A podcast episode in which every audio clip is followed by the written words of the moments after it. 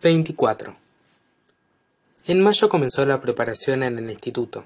Asistía lunes, miércoles y viernes por la tarde. Dejé definitivamente rugby y empecé a viajar solo y a disponer de más tiempo para mí. Mis padres, en especial mi padre, se deshicieron en recomendaciones. Si bien ya soñaban con mi egreso triunfal del Nacional Buenos Aires y yo aún no había ingresado, por otro lado, no les gustaba nada esa libertad que tendría, ni la posibilidad de que anduviera por la calle. Al principio quería ir a buscarme la salida, pero mi madre estaba haciendo uno de sus innumerables cursos. Aquel era de pintura sobre madera, y para mi padre representaba perder alrededor de dos horas, sagradas, de su trabajo. Cuando se dieron cuenta de que no había otro remedio, accedieron a dejarme viajar solo. Lo que yo quería era alejarme lo más posible de San Isidro, evitar la posibilidad de cruzarme con Mariano y que éste me ignorara. Para mí el instituto fue un enorme descubrimiento, el primero de todos los que vendrían después. El hecho de encontrarme con tantos chicos de mi edad de distintos sectores sociales que vivían en distintos barrios, esa cosa en definitiva tan insignificante para cualquier otro chico me maravillaba. No teníamos mucho tiempo para charlar, las clases eran bastante exigentes, aunque a mí, ya fue dicho, me gustaba estudiar y no tuve mayores problemas, no me sobraba el tiempo para relacionarme con los demás.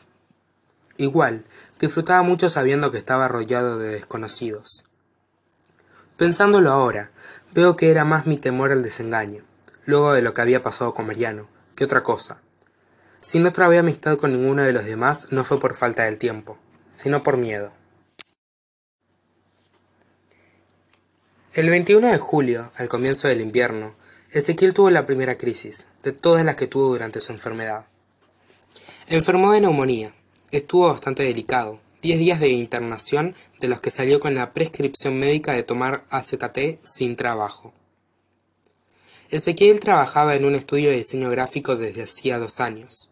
En el momento de la internación, en su trabajo se enteraron de su enfermedad y lo echaron.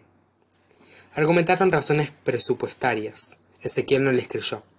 Después de la experiencia con Mariano, yo tampoco. Unos días después de que Ezequiel saliera de la clínica, vino la abuela a casa a charlar con mi padre. La abuela quería que papá se llevara a Ezequiel a trabajar en su oficina. Mi padre sostenía que no era necesario que Ezequiel trabajara, que podía venir a vivir a casa como antes y sin rencores, y por otra parte sostenía que era lógico que se quedara sin trabajo, que él como empleador tampoco tomaría riesgos si, si un empleado suyo tuviera sida. Hay que pensar en los demás, decía.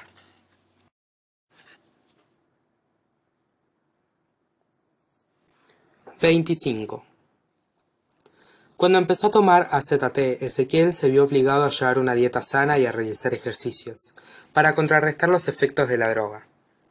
Todos los días salía con Sacha a realizar largas caminatas, y esas caminatas los llevaban lunes, miércoles y viernes a la puerta del instituto donde yo estudiaba.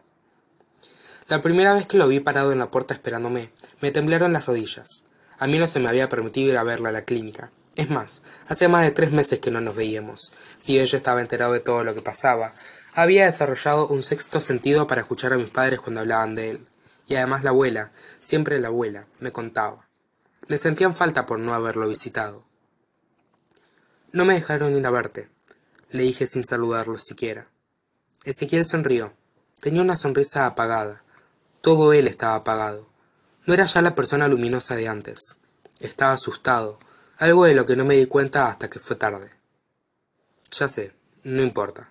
La abuela siempre me manda saludos tuyos. ¿No te molesta que te venga a buscar? Le contesté que no, por supuesto. Esa primera vez y las siguientes nos limitamos a caminar en silencio hasta la parada del colectivo, con Sacha correteando entre ambos. A la segunda semana, Sacha ya saltaba para recibirme apenas ponía un pie fuera del instituto, lo cual me hizo ganar la simpatía de muchos de mis compañeros. Sacha nos daba tema de conversación. Yo no me animaba a preguntarle de su enfermedad, ni de su dieta, entonces le preguntaba sobre la dieta de Sacha. Ezequiel me contaba qué le daba de comer y cómo la cuidaba, de los libros que había leído para cuidarla bien. Se lo tomaba todo con absoluta seriedad. Sabía muchísimas cosas de los perros del Ártico, su historia, sus costumbres y sus diferencias con los perros de origen europeo. Hablando de ella fue que un día me dijo uno de los motivos por los que quiero tanto a este perro es por sus ojos. Desde que estoy enfermo la gente me mira de distintas maneras. En los ojos de algunos veo temor, en los de otros intolerancia. En los de la abuela veo lástima, en los de papá enojo y vergüenza, en los de mamá miedo y reproche. En tus ojos curiosidad y misterio, a menos que creas que mi enfermedad no tiene nada que ver con que estemos juntos en este momento. Los únicos ojos que me miran igual, en los únicos ojos que me veo como soy, no importa si estoy sano o enfermo, es en los ojos de mi perro, en los ojos de Sacha.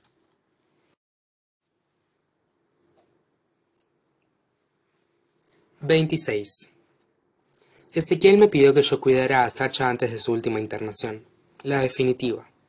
Lo llevé a casa, traté de cuidarlo tan bien como él, de llevarlo a caminar todos los días. Pero en mi casa en esos días todos estábamos muy nerviosos. Sacha también. Rompió varias de las plantas de hierbas de mamá y terminó en el campo de la abuela. Yo rogué, lloré e imploré. Fue inútil. Ezequiel todavía no había muerto, y a mí se me negaba a cumplir con una de sus últimas voluntades. Nos pusimos de acuerdo en que nadie se lo diría. Ezequiel nos preguntaba por Sacha cada vez que nos veía. Nosotros le contamos que estaba bien. A pesar de tranquilizarlo a él, nadie pudo tranquilizar el daño que produjo en mi conciencia el tener que mentirle a mi hermano moribundo.